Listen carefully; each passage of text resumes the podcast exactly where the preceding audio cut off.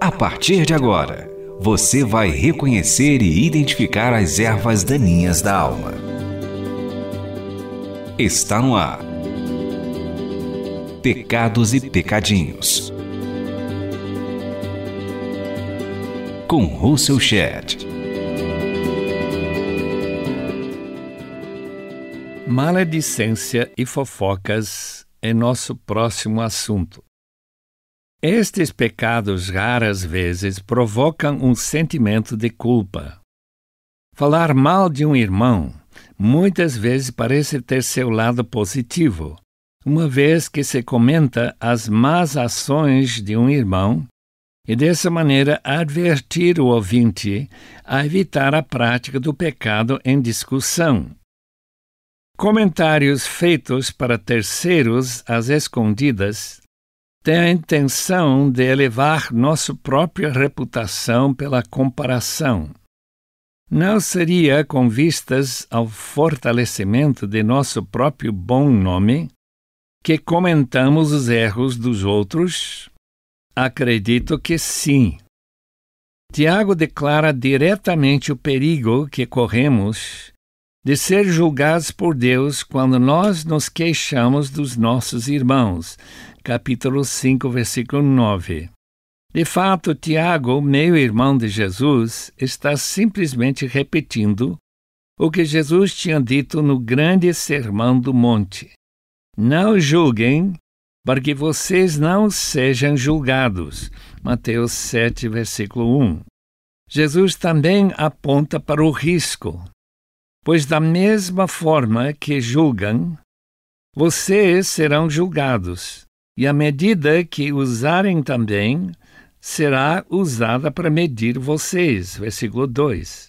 Se qualquer comentário sobre um irmão tem intenção de aumentar nossa vanglória e autoestima, não há dúvida que Deus não nos considerará inocentes. Havendo pecado escondido no coração de um irmão, uma prática que não condiz com seu privilégio de ser membro do corpo de Cristo. A mais recomendável maneira de solucionar o problema seria ir diretamente para ele e apelar para seu arrependimento. Jesus disse: Se o seu irmão pecar contra você, vá e a sós com ele mostra-lhe o erro. Se ele ouvir, você ganhou seu irmão. Mateus 18, 15. Se ele não quer ouvir ou abandonar seu pecado, é necessário ir com um ou dois irmãos para tentar persuadi-lo de se livrar do pecado. Se ele continua recusando o apelo, o fato deve ser compartilhado com a igreja. Se rejeitar o apelo da igreja, deve ser excluído da comunhão como um incrédulo.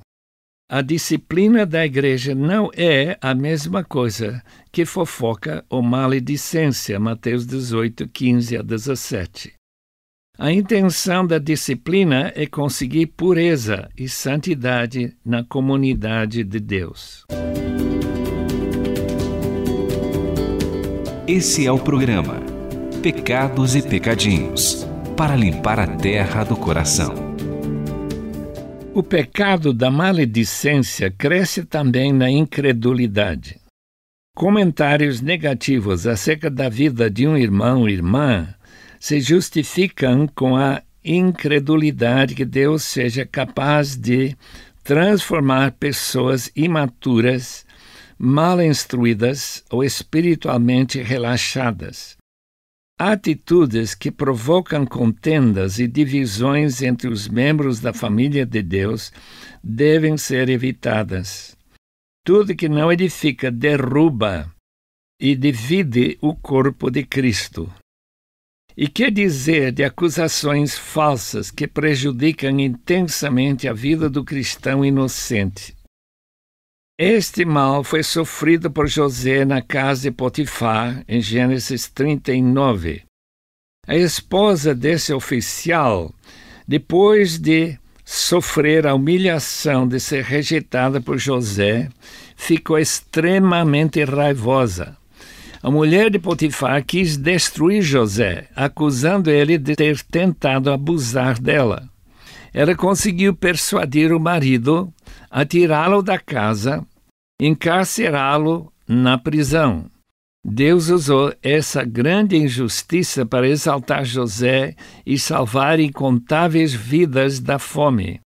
Cumpriu-se a mensagem profética dos seus sonhos e se reconciliou com seus irmãos. Pedro manda seus leitores a se livrarem de todo tipo de maledicência. 1 Pedro 2:1. O fruto do espírito é amabilidade e integridade. Evitar esta manifestação de nossa carne se torna clara evidência do progresso na corrida para a santificação. Paulo exorta os Colossenses 3:8 despir-se de indignação, maldade, maledicência e linguagem indecente no falar. Essas atitudes do velho homem, isto é, a vida sem Cristo, devem ser substituídas por maneiras de falar que condizem com a conversa de uma família feliz e amorosa. Havendo o amor de Deus no coração, as antigas maneiras de falar acerca das pessoas devem mudar radicalmente. Identifique aqui os seus pecados e pecadinhos.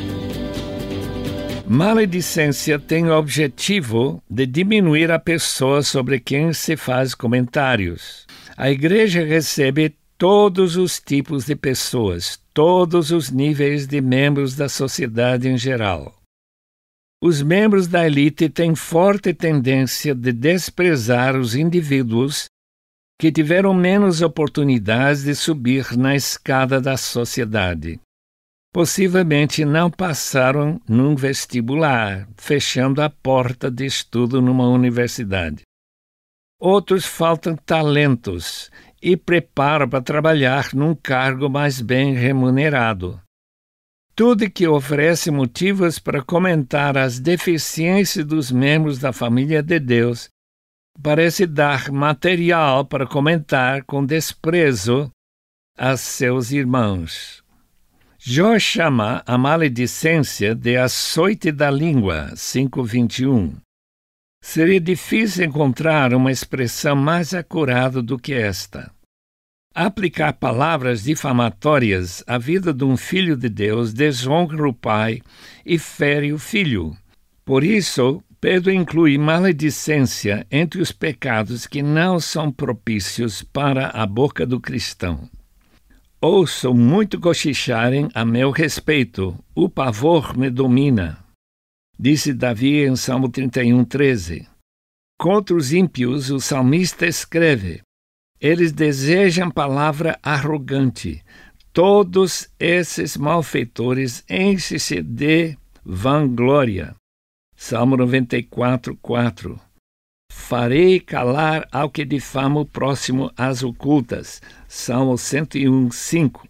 Fala do contexto dos arrogantes e de coração orgulhoso. O pecado que sustenta a difamação, com poucas exceções, é o orgulho. O salmista escreveu em Salmo 119, 69: Os arrogantes mancharam meu nome com mentiras, mas eu obedeço os teus preceitos.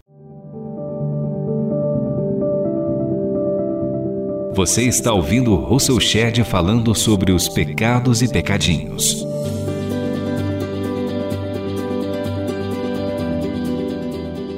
As vítimas da maledicência devem acreditar com fé inabalável que Deus defenderá o seu povo e terá compaixão dos seus servos. Salmo 134, versículo 14. Isaías também fala do fim dos que usam a língua para destruir os inocentes.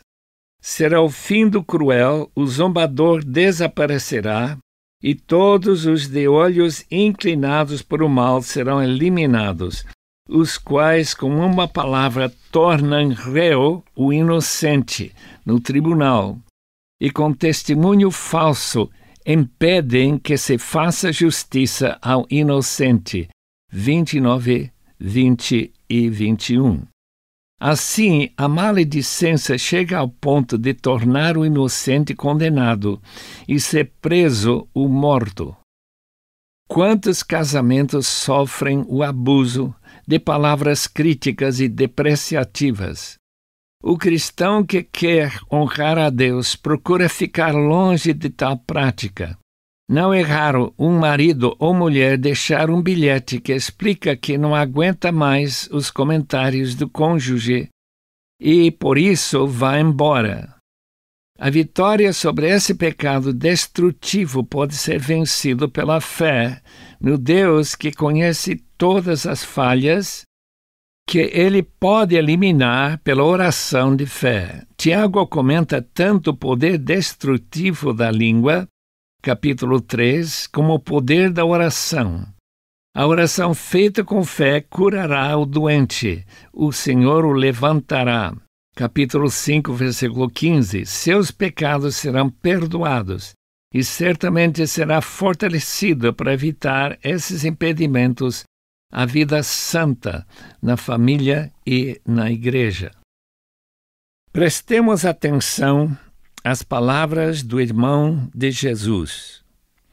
Ele escreve: Meus irmãos, muitos de vós não devem ser mestres, sabendo que seremos julgados de forma mais severa.